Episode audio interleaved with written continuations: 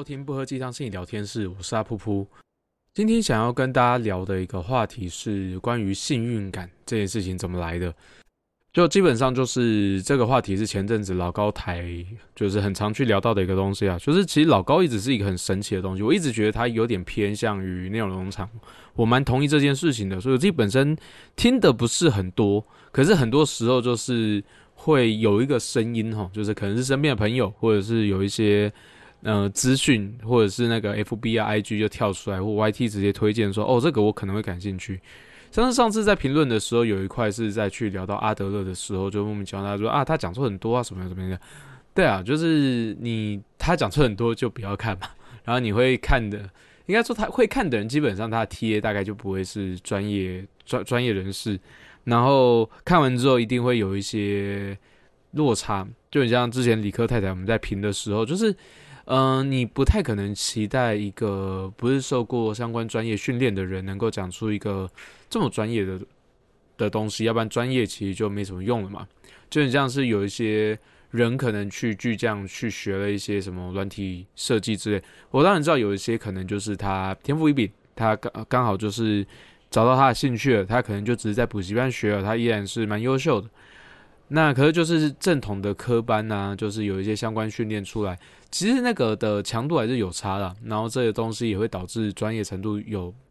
有所不同。那可是说句实在话，就是他他录这个节目就很明显不是在他要讲给专业人士听的嘛。然后我觉得就是他的东西不要偏的太夸张，或者是他不要讲的很。可能会就是有点教教唆他人去做一些什么不好的事情之类的。我觉得其实大家就放宽心看待了，然后真的有不对，就就就就就大家发影片澄清啊，我们的发发文讨论啊，这件事情都是好的。然后我觉得就很有趣的一件事情就是，就是我我自己就是前阵子在听国外台，就是他就有提到一个东西，就是老高台这个东西呢，就大部分都是在就是大概就两类，一个就是真实的老高粉。我身边也不乏老高粉啦，那我觉得就我对老高粉没什么意见。然后有些东西确实你要花个半个小时、一个小时去研究，不是每个人都有力气。虽然我大部分我自己去查一些资料，发现比看内容农场还要来快跟精准，然后我可以自己筛选我想要念的东西。然后可是说句实在话，就是就是被提醒要去观看这些东西的时候，就有一种说干我钓鱼被钓到的感觉，你知道，就是。嗯，我可能不是很在意这些事情，可是有有时候就很多资讯、很多的声音，就是好像我不得不在意。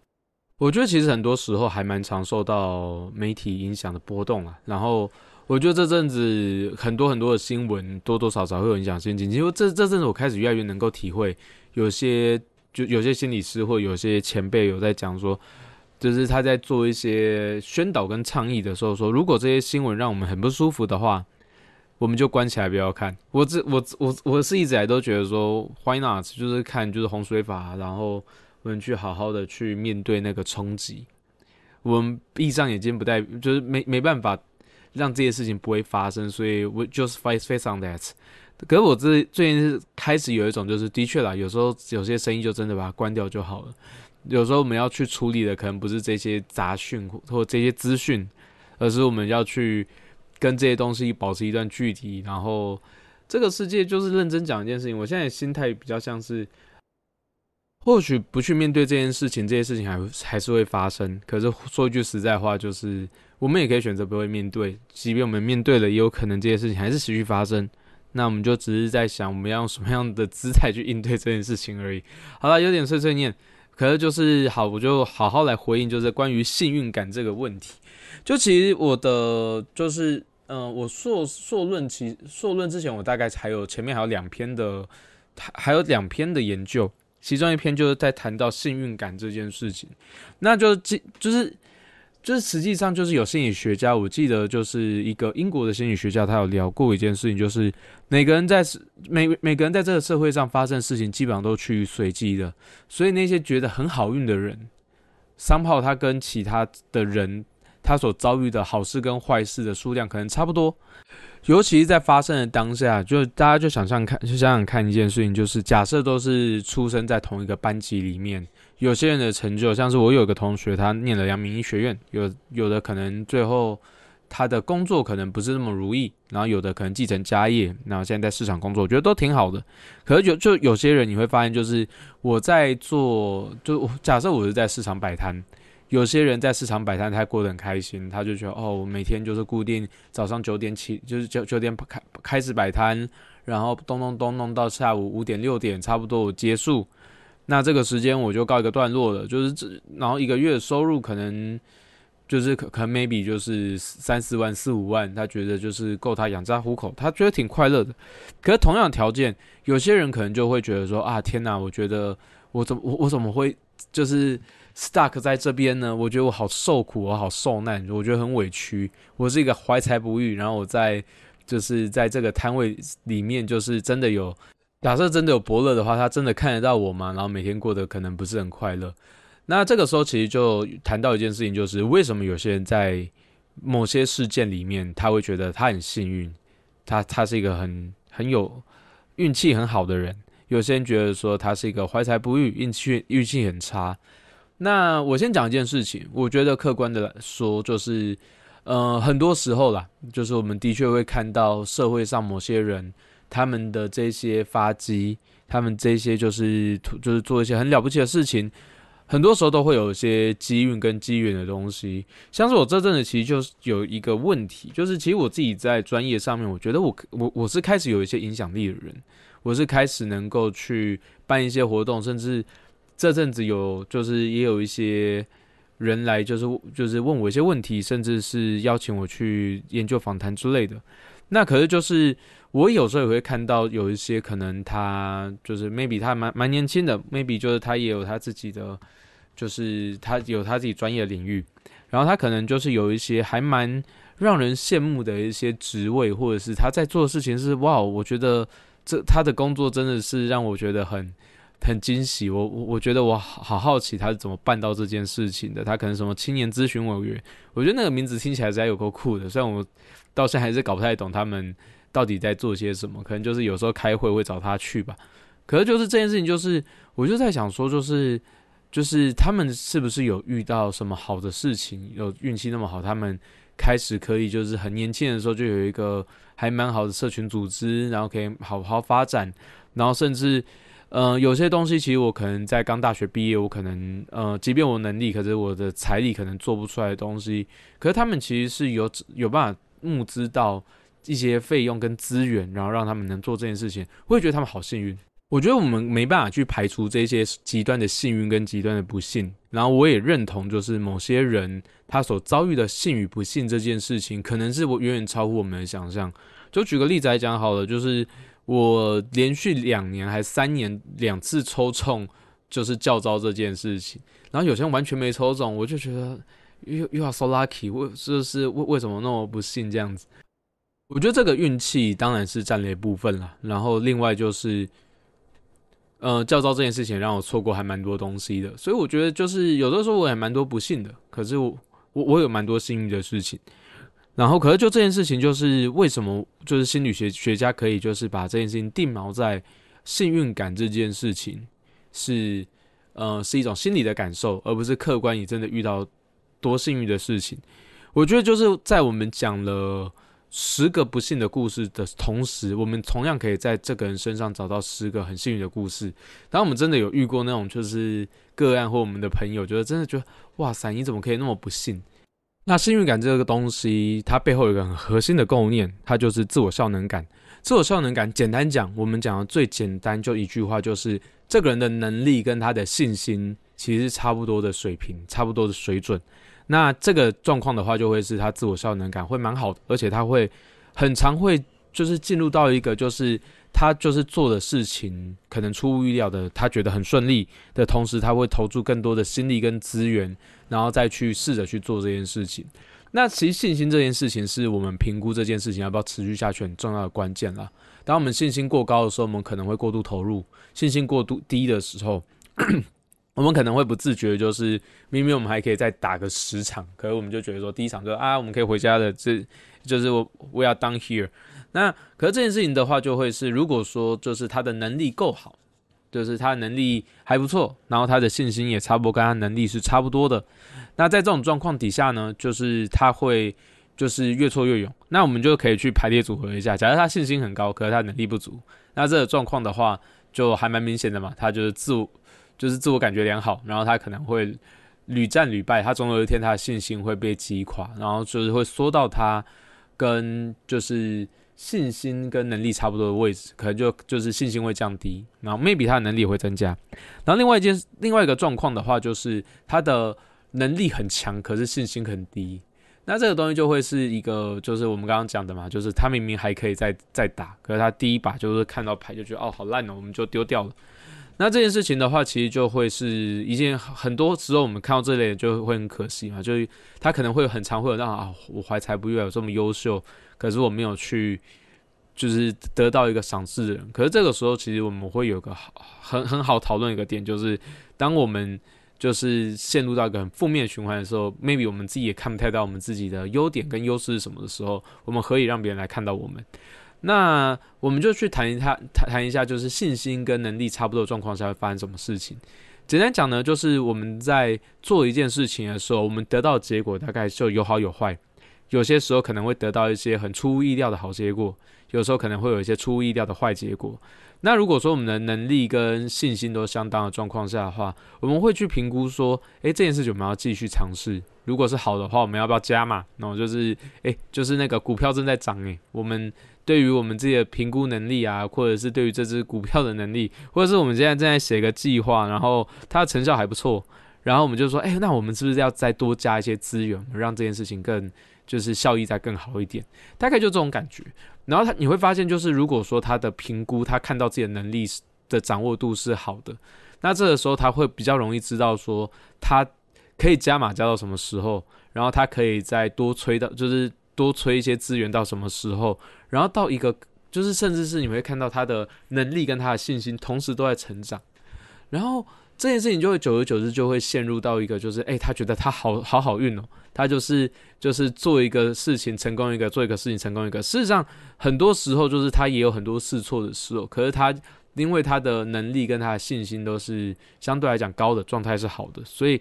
就是我们如果在这种状态底下，会有一种就是我们好像上了一个很强的 buff，然后就是我们的能力跟就是能力跟状态就越来越好。假设我们在就是这种状态之下遇到一些出乎意料不好的事情的话，就是那个心理历程大概也会是这样子的路线，就是我们会知道这个东西它的归因是要怎么归因比较好，多少比例会是我们的能力或者是我们就是判断失误所造成的，有多少其实是不可抗力。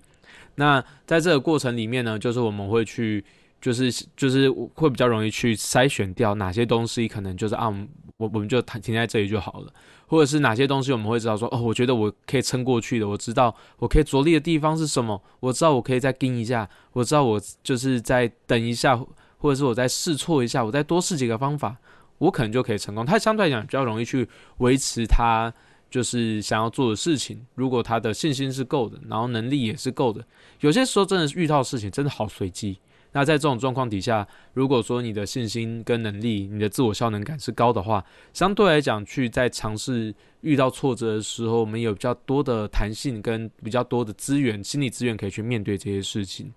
所以这这类的人，即便遇到挫折，就或者是我们在这种状态底下，即便遇到挫折，我们也很常会是觉不自觉，就是 OK，我们可以再坚持一下下，或者是我们觉得审慎评估之后，可能会有点不舍，可是我们说。我觉得我们这个应该要先放着，然后我们把资源投入在我们能做得出成绩的事情来，然后久而久之，就是我们会越来越聚焦在我们的成功经验，或者是我们觉得幸运的事情，然后这个东西就有点像是我们很常聊的一个东西，叫自我验证预言。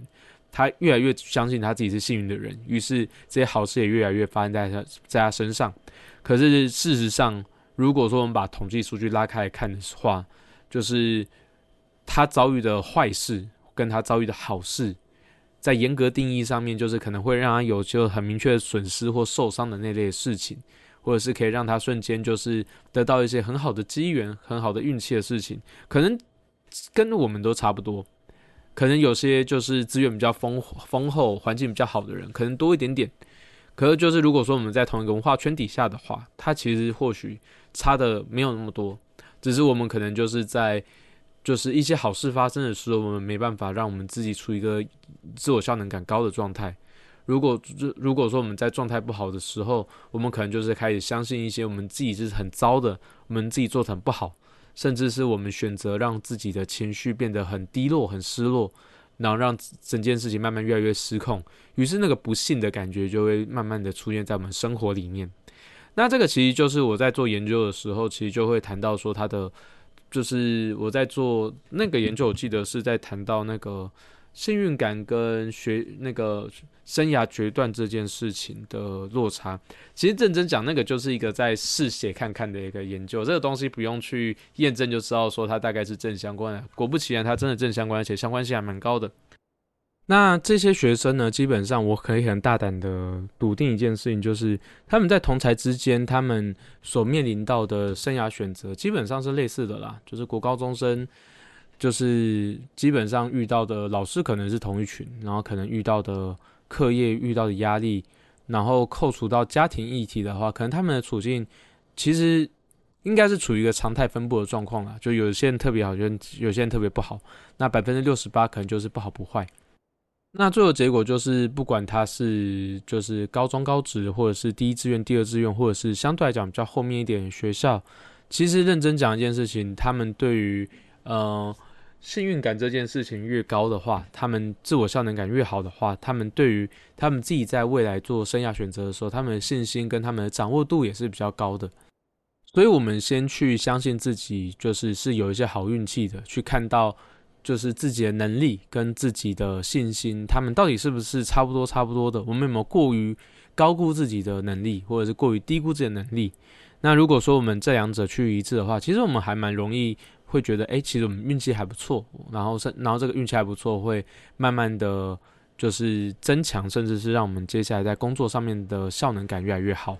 那这些内容，其实，在就是刘轩他有一本书叫做《祝你好运》，或者是。就是国外有一个就是专门在研究幸运感的，就是学者，然后刘轩那本书也大量引用了或者参考了他的一些说法跟一些就是阐述。我觉得还如果说大家对于幸运这件事情，如果愿意从老高那边延伸多看一些的话，我蛮推荐大家去花点时间看那本书。那本书还蛮好读的，那本书其实就是一个很科普、很入门的书，大概五六年前曾经红过，可是就。啊，就我们就是，如果说它这些内容跟书是有帮助的话，就很像是都过了几年了，我们还在谈幸运感这件事情。可是你会发现，讨论这件事情，其实我们并没有变少啊，大家还是对于这件事情是有蛮多探讨的。那这是一件好事。那我觉得可以花点时间去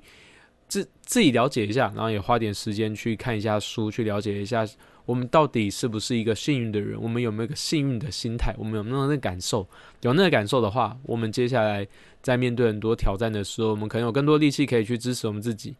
然后我们也可以让自己变得更幸运一点。那我觉得我们多延伸一个主题好了。我们其实有很多时候会一直在讲说，我们人要正向，然后我们好像越正向，我们就越幸运。那我觉得我们延伸出来就是，如果说一个让自己选择感受到极端不幸的人。就是或许我们可以更直接讲一点，他可能那个身心状况可能有点，就健康状况有点影，就是有一些负负面的影响的时候，你会发现这个人的描述，尤其是在他描述他不幸的事情的时候，他会非常平板，他会可能就是只有一个句子。那如果说我们的就是心理的空间是足够的话，我们可以讲出很多细节。就举例来讲，如果我说我是个不幸的人的话。就是我可能会讲出很多例子、论述、很多的例证，说，诶，我我最近发生什么事情，我教招抽到怎么样怎么样之类的。然后这件事情确实啊，这件事情确实是任何发生在任何人身上，可能都会有很强烈不幸的感觉。可是，在这样的延伸过后，就是毕竟我们一天有二十四小时，我们一个月有三十天，一年有三百六十五天，这些事情可能就只占到就是一小部分而已。其实有很大很大的一个部分，就是这些事这些事情发生不好不坏，甚至在这过程中可能还有发生一些好事。我们在这样的讨论中可以慢慢的摘要出来。那可如果说就是那个不幸的感受被那个负面的情绪淹没的时候，你会发现在这种状态底下，大家可以去看一看身边有没有哪些人是这个样子。他或许此时此刻也需要有人多听听他，或鼓励他去寻求正那个正式服务的资源。那他们的描述就会说，我觉得我是一个好不幸的人，我这辈子没有想过任何觉得我觉得有点幸运，甚至有人善待我这件事情。然后你去问他，就是是什么事情让他觉得特别不幸，他可能这些话可能也只能用一句两句描述出来。然后他的身心状态或者他的情绪是没办法让他看到哦，就是你坐在旁边问他，他到底在遭遇了些什么。他可能你可能就是一个愿意倾听他的人，可是他看不到，他看不到就是有人在试着理解他这件事情。那基本上所谓的幸运这件事情，也不是说你只要是幸运的人，或者你感受到幸运，或者有些人就是天生的乐天派，他仿佛就是我们只要正向乐观，接下来所有事情都可以迎刃而解。我之前在念就是人格人格心理学这一块的时候，其实有一个东西很印象深刻，我觉得这边可以大家跟大家分享一下，到底什么样的心理状态或怎样的人格特质才会对于面对这个世界是特别好的或特别有优势的。那很多人当然就讲说，哦，正向乐观呐，然后这这一类的人是就是可能优势比较大。这件事情在社会心理学来讲，普遍来说啦，确实是如此，没错。可是其实当中有一块，就是有两个例外的东西。第一个叫做预防性悲观，这类的人表现的也很好，就是他的悲观并不是说他觉得这个事情会变得很糟，而是他先借由就是先想象一些悲观的事情。或者是我们很常会去讲的一个俗话，就是做最坏的打算，然后让自己在这些事情如果出预料的坏事的时候，那个心情的影响比较不会那么大。这这类的人，其实在就是面对他自己的生活的表现上也是挺好的，而且他甚至会在组织里面，他会是一个还蛮足智多谋，然后还蛮就是愿意倾听，甚至是会愿意耐着耐住性子去做一些练习，去做一些就是学习的人。那另外一类的话，其实这就是除了预防性悲观之外，还有另外一类的人，他在就是各方面的效能感或者是各方面表现上，是跟其他人格特质比起来，他是最优秀的。那那类型叫做习得性乐观。习得性乐观的状况大概会是这个样子：他可能曾经乐观过，或者他就是先天的倾向是比较偏向于悲观的。可是他在几经的练习、几经的尝试之后，他开始找到。就是正向的资源，他开始看到自己的能力，看到自己的优势，慢慢知道说他在哪什么地方，就是可以多有信心一点点，或者是他开始慢慢学到他自己是一个还不错的人，还蛮优秀的人，然后他可以慢慢的去学后天学会乐观这件事情，他开始相信就是这些事情他是，就是他是有那个资源跟有那个力气面对的。他是有那个能力去获得一些好处跟得到一些幸运的事情的人，那这类的人其实，在面对就是生活啊、工作压力上面，其实反而会比天生倾向就偏于乐观的人还要来得更优秀一点。那所以其实认真讲一件事情，就是，嗯，有些人可能先天就是比较乐观一点点，那种幸运的感受会特别强一点点。可认真讲一件事情，就是我们的人生，我或我们在跟外界的互动，一直以来也都是我们去有点像滚动式修正，就来回去做一些校正，来去做一些调整。我们会慢慢的找到就是信心跟能力差不多差不多的位置，然后我们会开始慢慢有效能感。然后我觉得最重要的事情就是，我们不用太在意现在这个时间点我们的状态，我们的对于幸运感受是不是好的，而是说我们有没有保持弹性，我们可以有没有可能就是避免就是陷入到一个很执着、很执念的一个位置，去给自己压力。然后我们面对这些生活压力已经够大，我们有没有给自己一个弹性，可以去让我们看到自己的。有信值得有信心、值得被夸奖的地方是哪里？我们哪边特别优秀？然后我们去好好的去审视这些东西，然后我们会比较容易有那个幸运的感觉。我们也可以透过我们自己的感受，当一个幸运的人。那在节目尾声这边呢，就是跟大家夜配一个东西，就是嗯，就是最近有一群就是在师大心理系的学学生，他们会在五月。五月十九号到五月二十一号这之间去办理一个就是普通心理学的展，它叫 No More Normal。那在节目的尾声呢，就是我觉得我来帮忙推广一下，就是最近就是师大有一群同学，他心理系的同学，他们在去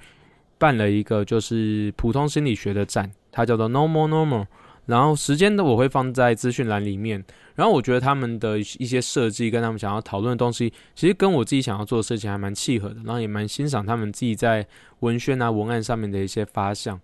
然后我自己本身也有去，就是去就是参与募资啦。然后原也也我觉得也公开感谢一下他们愿意就是找我去当他们开幕式的其中一位嘉宾。可是就那天刚好就是我叫招，我没办法去。可是我就就是推广一下这个活动，因为我到时候应该也会早一天过去。然后我也希望有机会可以跟大家在那边见面，也祝福这个展可以一切顺利。然后很谢谢大家今天的收听，希望大家未来也可以都成为。一个有幸运感的人，我这句话卡了很多次，就是我不小心念成什么，我希望前面都没有发生，然后就是有猜到的话就猜到。以上这是全部的内容，谢谢大家，祝福大家一切顺利，拜拜。我刚刚念成幸运。